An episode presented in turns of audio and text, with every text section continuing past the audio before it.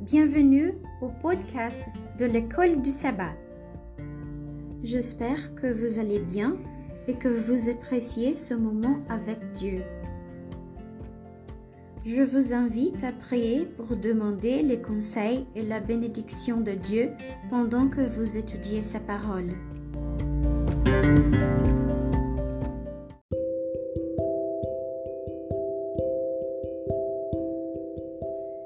Verset à mémoriser. Mais Noé trouva grâce aux yeux de l'Éternel. Genèse chapitre 6, verset 8.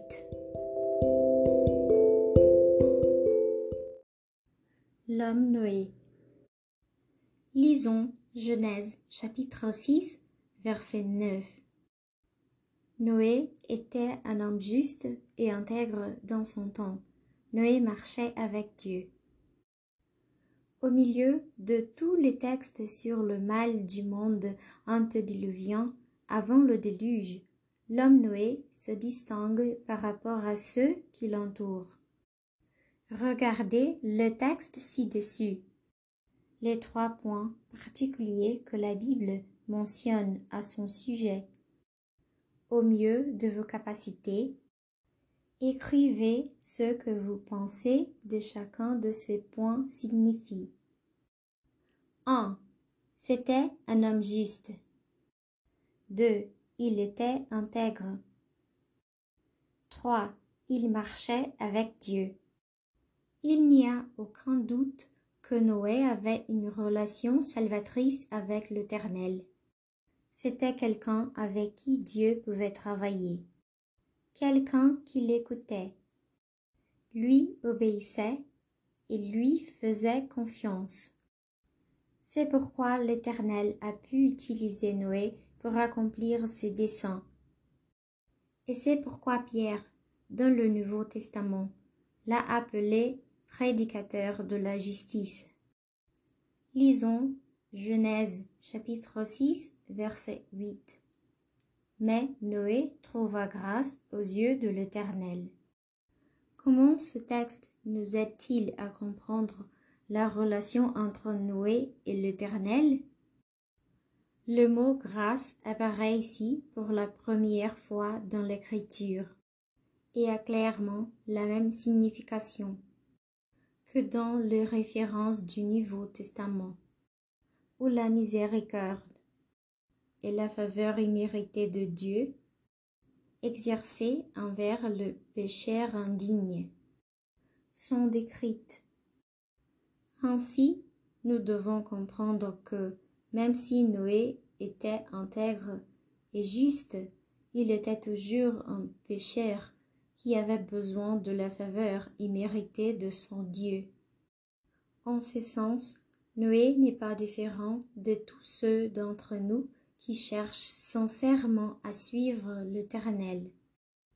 En comprenant que Noé avait besoin de la grâce de Dieu, comme nous tous, regardez votre propre vie et posez-vous cette question. Peut-on dire de moi que je suis, comme Noé, juste, intègre et que je marche avec Dieu? Notez les raisons de votre position, quelle qu'elle soit, et si vous vous sentez à l'aise, partagez-les avec la classe le jour du sabbat.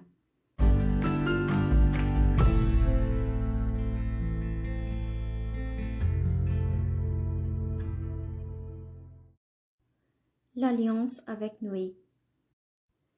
Mais j'établis mon alliance avec toi. Tu entreras dans l'arche, toi et tes fils, ta femme et les femmes de tes fils avec toi.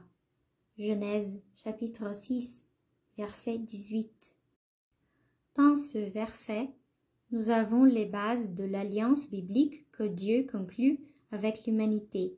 Dieu et l'homme concluent un accord. C'est très simple. Pourtant, il y a plus d'éléments que ce qui est évident au premier coup d'œil.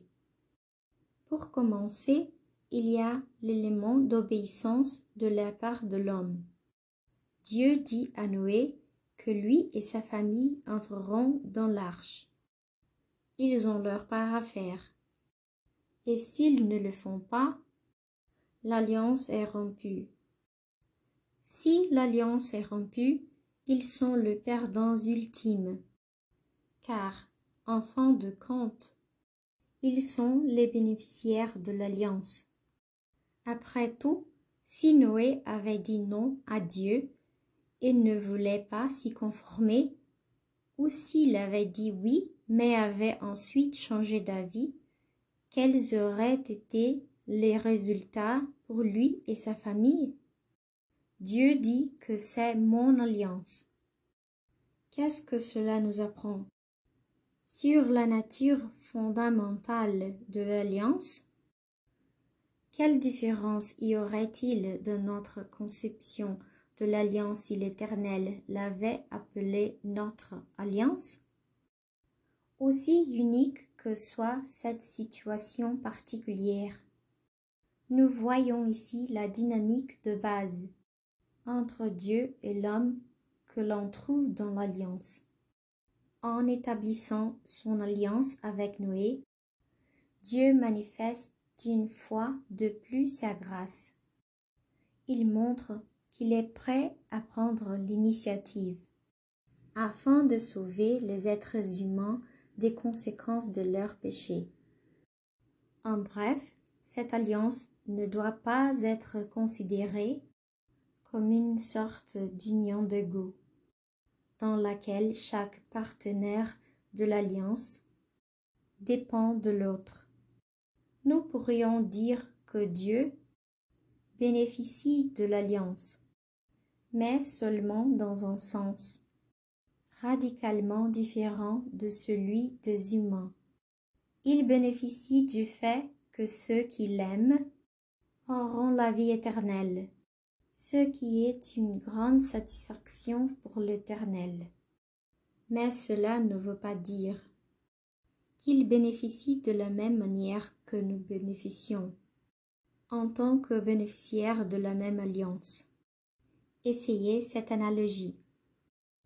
Un homme est tombé par-dessus bord d'un bateau, au milieu d'une tempête.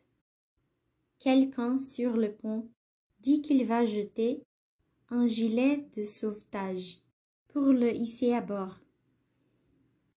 Celui qui est dans l'eau doit accepter sa part du marché, c'est-à-dire de s'accrocher à ce qui lui a été fourni. C'est, à bien des égards, l'objet de l'alliance entre Dieu et l'humanité. Comment cette analogie vous aide-t-elle à comprendre le concept de la grâce qui existe dans l'alliance? Comment vous aide-t-elle à comprendre sur quoi doit se fonder votre relation avec Dieu, même maintenant?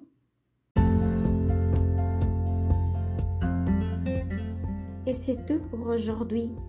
Veuillez vous abonner à notre podcast. Merci et à demain.